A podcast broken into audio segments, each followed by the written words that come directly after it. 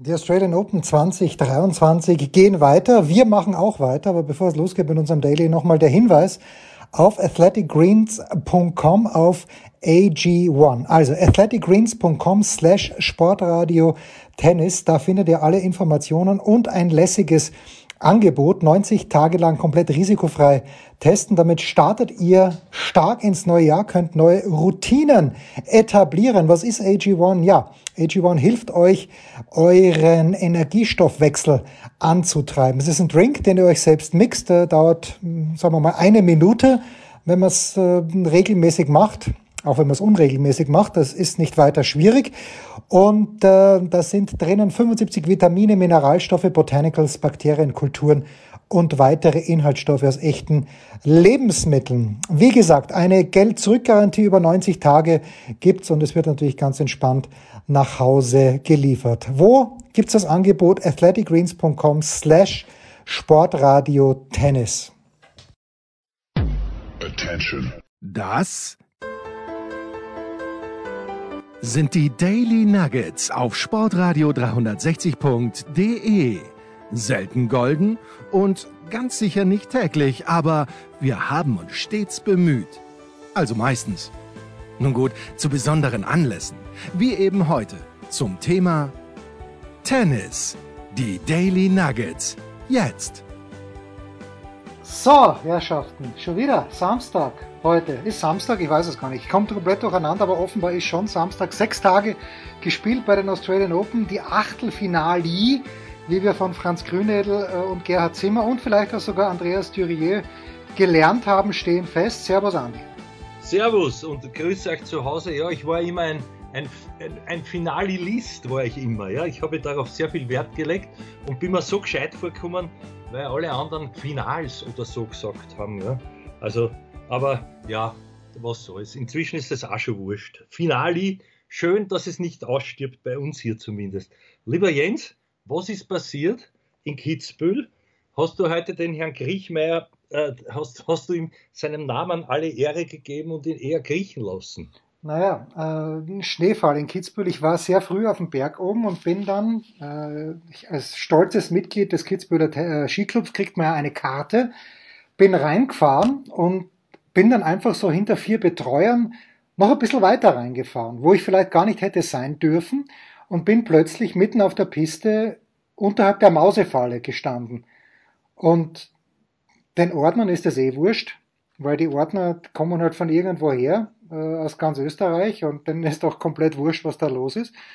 Und ich hätte wirklich die Möglichkeit gehabt, dass ich dann die Piste runterfahre in der Früh, äh, ich hätte es mir auch skifahrerisch zugetraut, aber dann habe ich ein kleines bisschen die Muffe bekommen und bin bei der nächsten Möglichkeit wieder rausgefahren. Nicht, dass ich dort eine kostenpflichtige Verwarnung. Ich hätte aber jetzt im Nachhinein nicht gewusst, wer mir diese ausstellen hätte sollen. Äh, das war schon mein Highlight des Tages und das war halt kalt heute. Das muss man, das muss man in aller Offenheit sagen. Und äh, ja, da kriegt man ja heute chancenlos auch ein bisschen Pech gehabt, weil er weil es den Goldberg mit fünf geschmissen hat und dann ist Schnee draufgekommen. Aber ich habe schon vor dem Start meinem lieben Freund Thomas Wagner gesagt, der Kilde wird's gewinnen, weil ich glaube, der Kilde hätte es auch gestern gewonnen, äh, wenn sie nicht da fast rausgebröselt hätte, weil der halt immer schneller geworden ist. Aber wieder ein schönes Rennen und wenn man in der Früh beim Fenster ausschaut, hätte man sich nicht gedacht, dass ein Rennen stattfinden kann. Aber das hast du schön erzählt. Ich freue mich für dich. Das sind diese Erlebnisse, die einem keinen, keiner mehr wegnehmen kann. Man, man neigt dann doch zur Vernunft und fährt nicht wirklich in der Schranzhocke mehr die Streif hinunter. Das wär's. Ah, die Schranzhocke ja. übrigens schon, wer, wer sich nicht mehr erinnern kann. Das ist ungefähr die Zeit, wo man noch Finale gesagt hat. Schranzhocke mhm. heißt, dass man im Grunde genommen mit dem Hintern auf dem Ski sitzt, wenn man durchs Ziel fährt. Genau, ganz genau, ja genau. Ja. ja. Und dann gab es vom, vom Jacques-Claude Killy, wer sich erinnern kann, übrigens hatte der die ersten äh, Jet-Schuhe. Es gab Skischuhe, die waren für, fürs Chatteln geeignet. Kannst du dich erinnern? Ein bisschen noch, noch höher geschnitten. Ne? Das gibt es alles nicht mehr, aber das waren damals die großen Inno Inno Innovationen. Genauso wie der Lochski von Fischer, den sie dann wieder eingeführt haben, dann wieder nicht und hin und her. Aber, was habe ich jetzt eigentlich sagen wollen? Äh, Jean-Claude Killy war der. Ja, Killy, genau, Killy, Killy. War der nicht am Rücken liegend, so quasi? Immer durchs Ziel, kannst du dich erinnern, so als, als als gelte es bei einem Schranken unten durchzufahren. Der ist fast, der ist fast gelegen und hat dann Kraft seiner mörderischen Oberschenkel sich aufge, wie man, wie man einen Schleudersitz gehabt hätte, wieder in die, in, die, in die Senkrechte begeben. Unfassbar eigentlich. Eigentlich ein Wahnsinn normal, hätte Hans Orsolitsch gesagt. Aber, genau, genau. Und der, äh, Heinz Brüller, der Heinz Brüller hat gesagt, unfassbar eigentlich. Eben. So, sind wir, das ist eigentlich meine einzige Tennisfrage, die ich habe, sind wir bei Novak Djokovic schon im Stadium Brad Gilbert gegen Karel Novacek in der Wiener Stadthalle angelangt? Ein oder, Mördervergleich. Oder, oder, fe oder, fehlt da noch ein bisschen was? Oder ist es wirklich schon soweit? Ich danke dir für diesen Vergleich. Ich, ich bin einer, ich, ich tue ihn immer eher verteidigen. Du nicht, das ist mir schon aufgefallen. Aber ja, also was soll man sagen? Schau, die Frau Schett hat dann gefragt, sie hat sich getraut, das muss man ihr zugute halten. Also keine nur Hofstadtberichterstatterin, äh, Hofberichterstatterin, nicht, nicht Hofstadtbericht, aber man weiß, was ich gemeint hätte ursprünglich. Aber die Schettler hat dann gefragt am Schluss und äh, das war auch vorsichtig gefragt, aber immerhin dann doch so. Also ich glaube, es ist ein bisschen was, er sagt, bei gewissen Bewegungen ist ein bisschen was. Ich glaube nicht, dass es nötig hätte, zu verzögern aus taktischen Gründen. Also es wird ein bisschen was sein, aber, aber er steht noch im Gegensatz zum Andy Murray. Das war übrigens heute ein Wahnsinn, die Hin- und Her-Switcherei hat man fast den, den Finger wund werden lassen an der Fernbedienung. Hattest du, hattest du zwei Quellen, wo du zuschauen konntest parallel? Nein, ich hatte ja nur ein. sich leider verabschieden müssen gleichzeitig. Naja, ich bin früher vom Skifahren zurückgekommen, damit ich überhaupt noch was von Murray gesehen habe. Und ich habe mich dann nur auf Murray konzentriert, der natürlich im vierten Satz nur mehr über den Platz gehatscht ist, hier und da ein kleines Highlight gesetzt hat. Äh, aber ich meine, den fünften Satz, der wäre für niemanden schön zum Anschauen gewesen. Leider. Leider. Ja, das, das, stimmt. Schau, ich schlagt schon wieder. Schon wieder. Das ist die, die Uhr des Papas. Ja, die geht nicht ganz pünktlich, weil drei, das ist schon gewesen, aber macht nichts, ja. Ja, ja, die väterliche Uhr. Na Gott sei Dank ist mir nicht aufgefallen, dass ich da gestern den Computer obvoliert habe, lautstark in der Sendung. Aber es macht nichts. Also gut, wir werden das weiterhin fast verschweigen. Ja, lieber Freund, naja, es war so, ich gratuliere dir, wie du gesagt hast, wobei irgendwann einmal war jetzt völlig klar, dass da nichts mehr im Tanks sein kann. Wenn man sich das überlegt, 14 schlanke Sätze in so ein paar Tagen, das ist dann schon beachtlich, der da dann durchgehatscht hat, wie du gesagt hast am Schluss. Aber, aber ich möchte dem Bautista gut nicht, nicht Unrecht tun. Das ist jetzt keiner, für den ich mich vordrängen würde, ihn live zu sehen. Aber er schafft es dann doch auch stetig immer wieder in die zweiten Wochen bei Grand Slams zu kommen.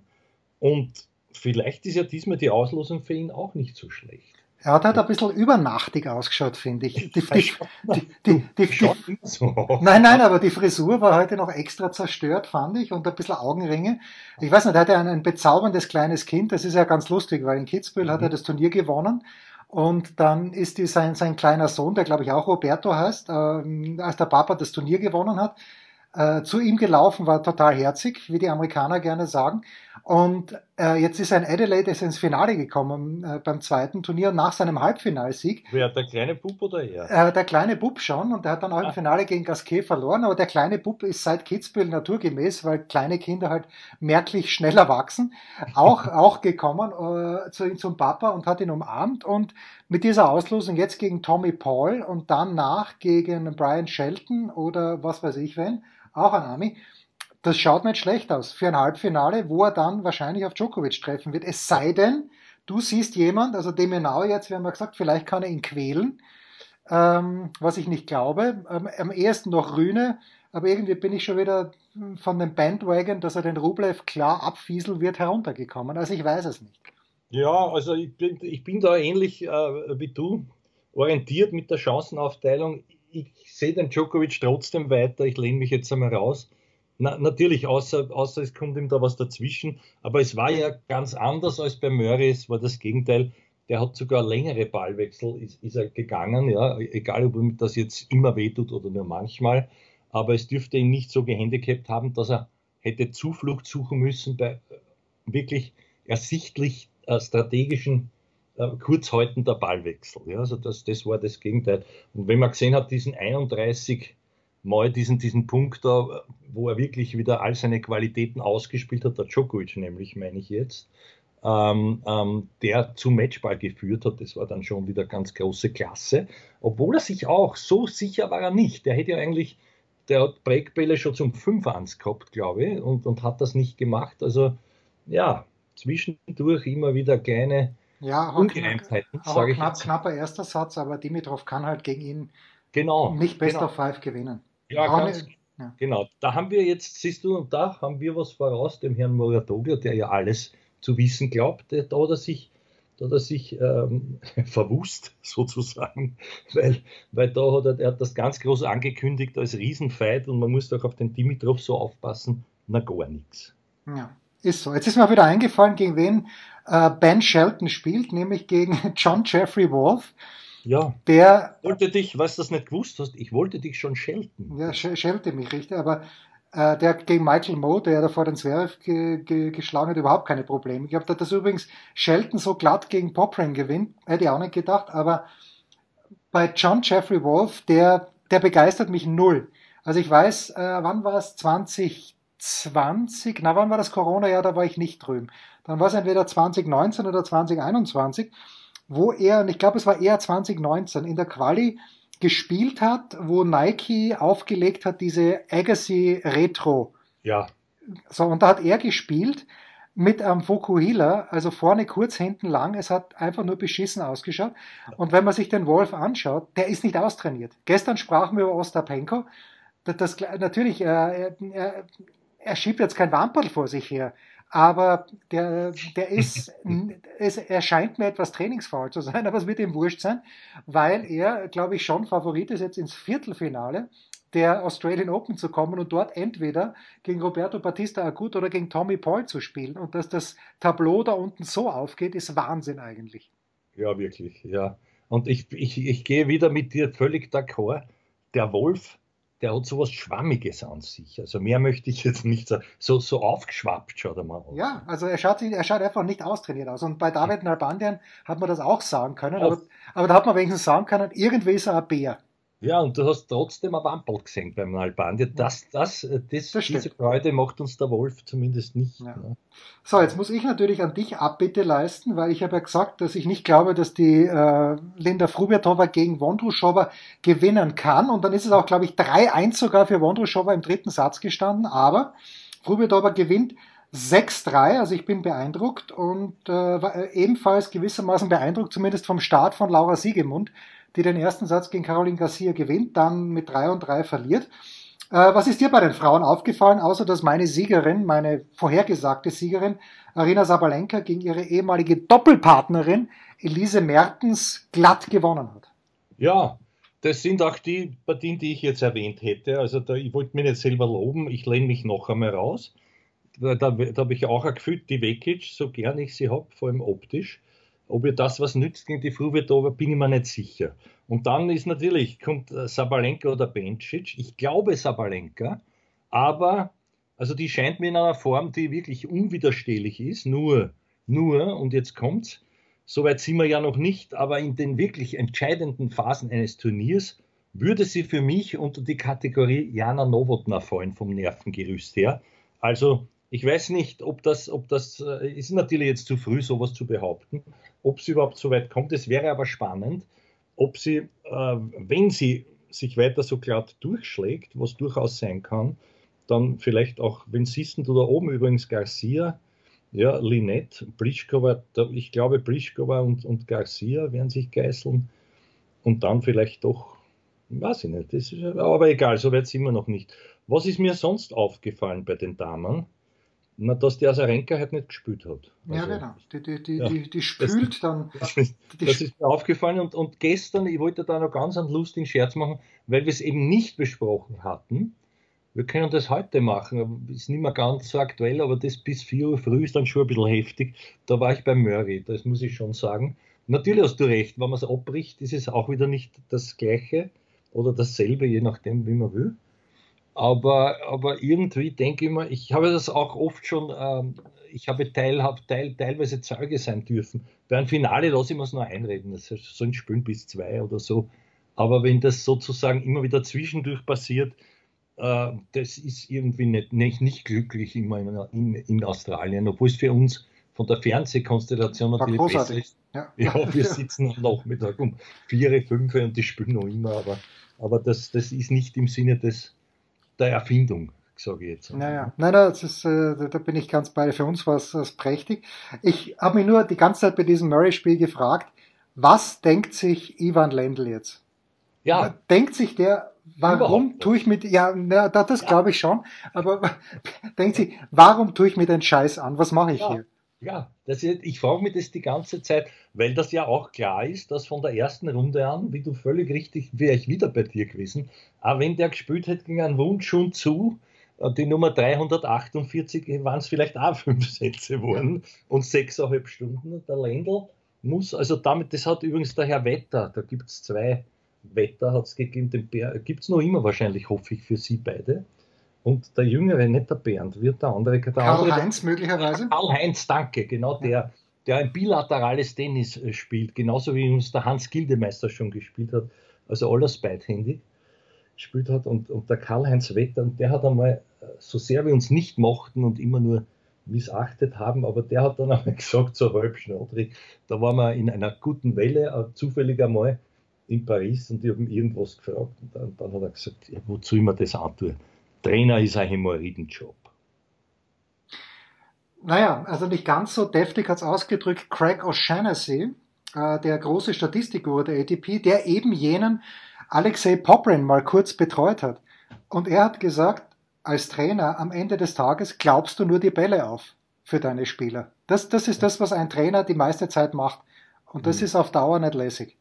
Das ist beim Günther nicht. Ja, beim Günther nicht. Der Günther lässt glauben. Verstanden, dass es umgekehrt sein muss, ja. dass ihm die Spieler sozusagen äh, versinnbildlich die, die Schuhe binden und putzen müssen. Naja, und da, beim Günther wird es auch nicht vorkommen, wie ich es bei einem ehemaligen deutschen Spitzenspieler gesehen habe, dass er irgendeinem Spieler nachgeht und äh, der Günther dessen Schläger trägt. Das wird eher, oder dessen Schlägertasche trägt. Wird eher nicht vorkommen. Na, das glaube ich auch nicht. Bemerkenswert. Womit er, womit er recht hat. Also womit natürlich hat er recht, ja. Völlig beim Günther, der hat seine, der hat das gut sich eingerichtet und, und die meisten sehr gut erzogen. So. Auch äh, den Team jahrelang, bevor der halt dann bald gegangen ist. Aber ist ja wurscht. ja, so zwei größer, also schade, wir haben gestern über sie gesprochen, Miedler und Erler sind raus, ja. haben verloren gegen Molzan und Lehetschka, hätte ich nicht gedacht, weil das sind ja eigentlich zwei Einzelspieler, gute Einzelspieler zwar, aber ähm, ja, hätte, hätte nicht so gedacht, schade, aber was... was aber, lieber Freund, ich unterbrich dich wieder. Bitte, bitte. Sie teilen ihr Schicksal natürlich mit niemand geringer ja. als, als, den ehemaligen Doppelpartnern, auch kreuzweise von Peer und Marach. Ja, ja, Und, und das überrascht mich schon, weil es natürlich auch äh, für den Davis Cup Implikationen hat. Also Nikola Mektic und Mate Pavic verlieren gegen Saville, Luke Saville und Alex Bolt und dann ist noch ein Doppel rausgeflogen, mhm. äh, von dem ich gedacht hätte, dass sie, äh, na da habe ich mir jetzt verschaut, aber äh, vielleicht auch interessant, dass die Zizi, die Gebrüder Tsitsipas ja, sind gegen die Nummer 1 in ja. Äh, ja, in, in das Tiebreak des dritten Satzes gekommen, dass sie dann leider 10-7 verloren haben. Schade irgendwie. Finde ich auch schade. Ja, vor allem, es ist ja, es muss ja so sein, dass der zweite Tsitsipas, also ich habe den noch nie gesehen, außer im Doppel, da fällt er nicht so ab, komischerweise. Also, aber im Single ist doch der gar nirgends. Ja, aber der spielt, der hat letztes Jahr auf der Challenger Tour, habe ich auch so ein bisschen geschaut, ab und zu die Ergebnisse, hat er sehr ordentliche Ergebnisse gehabt. Also der, der kann ordentlich Doppel spielen und der Stefanos, der hat einfach einen Lauf im Moment. Übrigens glaube ich auch, bei dem habe ich ein Gefühl, dass der ganz weit kommt. Ja, also ja. zumal, wenn man sich das noch einmal auf der Zunge na, lieber nicht zergehen lässt, bleiben wir, bleiben wir logisch und schauen wir es uns nur an, analytisch. Also das, der hat eine Riesenchance da. Geht auch ganz weit. So, aber, aber, hm? der weiß es, dass du dich selber auch. Und ich glaube, dass der jetzt einen massiven Druck spüren wird, weil er muss ja fast ins Finale kommen. Ja. Der, derjenige, der die letzten zwei Jahre rausgeschmissen hat, der Medvedev, ist nicht mehr da. Ja. Er hat, er hat das, das beste Ranking von allen Leuten, die noch dabei sind, also zumindest in der oberen Hälfte. Nein, insgesamt sogar, weil er liegt in der Weltrangliste ja vor Djokovic. Und deshalb äh, glaube ich, der wird sich selber ein bisschen an Stress machen und ich hoffe, er wird nicht scheitern an diesem Stress. Weil ja, ich mag, ich das, mag ihn das, mittlerweile. Das kann sein, aber jetzt, ich glaube diesmal nicht. Aber ich schaue jetzt einmal, warte mal, was ist denn da oben? Schau. Da wird Katschanov den Nishioka schlagen, da sind wir uns einig, nicht? Ja, bin, bin mir gar nicht so einig. Der Nishioka ist, ist ein. Einig, du, ist, du, du, dir selber schon. Ja, also ähm, ich glaube, dass der Oshir Aliasim gegen Lehetschka gewinnen wird, wobei der Felix auch jetzt nicht so souverän war bis jetzt. Ich bin mir ziemlich sicher, morgen um 9 Uhr übrigens, dass der Tsitsipas gegen Sinner gewinnen wird. Ich auch, ja. Und Hurkacz gegen Korda, da fällt mir... ich sag da jetzt einfach Korda. Weißt du warum? Weil mir dieses, wollte ich letztes Mal schon sagen, aber dieses äh, Flieder, dieses Fliederfarbene, Von was, Hubert? was der Hubert anhat, der sowieso schon Charisma eines Löschblattes für mich hat, das, das hat das sozusagen diesen Eindruck noch quadriert. Ich weiß nicht, also der so, so netter spielen mag, aber na, also ich hätte viel lieber den kleinen Korda, was ihm nichts nutzt, dem Korda, den, dem Hurkacz nicht schadet, aber, aber ich, ich sage jetzt einmal, das gewinnt der Korda und dann ist Korda Katschanov. Ja, interessante Partie. Es wird natürlich Hurkacz Nishioka sein, wie du richtig sagst. ja, bin mir nicht ganz so sicher. Ich stelle mir, glaube ich, sogar den Wecker, weil das Hurkacz gegen Korda interessiert mich auch einfach der Kontrast der Spielstile. So, aber wir, wir hören heute damit auf und du kannst gerne ein bisschen länger brauchen. Ähm, eine, also angekündigt hat sie es schon länger, im Einzel hat sie auch schon vor ein paar Monaten, vor ein paar Jahren fast aufgehört, aber heute letztes Profimatch von Samantha Stoja an der Seite von Matthew Apton hat sie verloren gegen Demi Schurz und Nikola Mektic im Mixed. Und eigentlich, nicht nur eigentlich, äh, wie Heinz Brüller gesagt hat, sondern ganz klar eine herausragende Karriere an, die, die da zu Ende gegangen ist, weil sie hat vier Doppel-Grand Slam-Titel gewonnen, drei im Mixed und natürlich 2011 gegen Serena die US Open. Da kann man nicht meckern, oder? Oh ja. Oh ja. Ich meckere, weil ich auch Spiele gesehen habe, die sie gewinnen hätte müssen. Eines davon, vielleicht werden sich die wenigsten noch erinnern, dass sie auch einmal in Roland Garros Ja, Finale. Ja. Und zwar gegen die Frau Schiavone, ja, die ihrerseits immer mit dem All, also das habe ich dann übernommen. Es, es gibt ja so Stöhnvarianten, die, die ich aus äh, Vertrotteltheit, weil, ich, weil das halt auch ein Teil von mir ist, immer wieder nachahme, auch am Chord.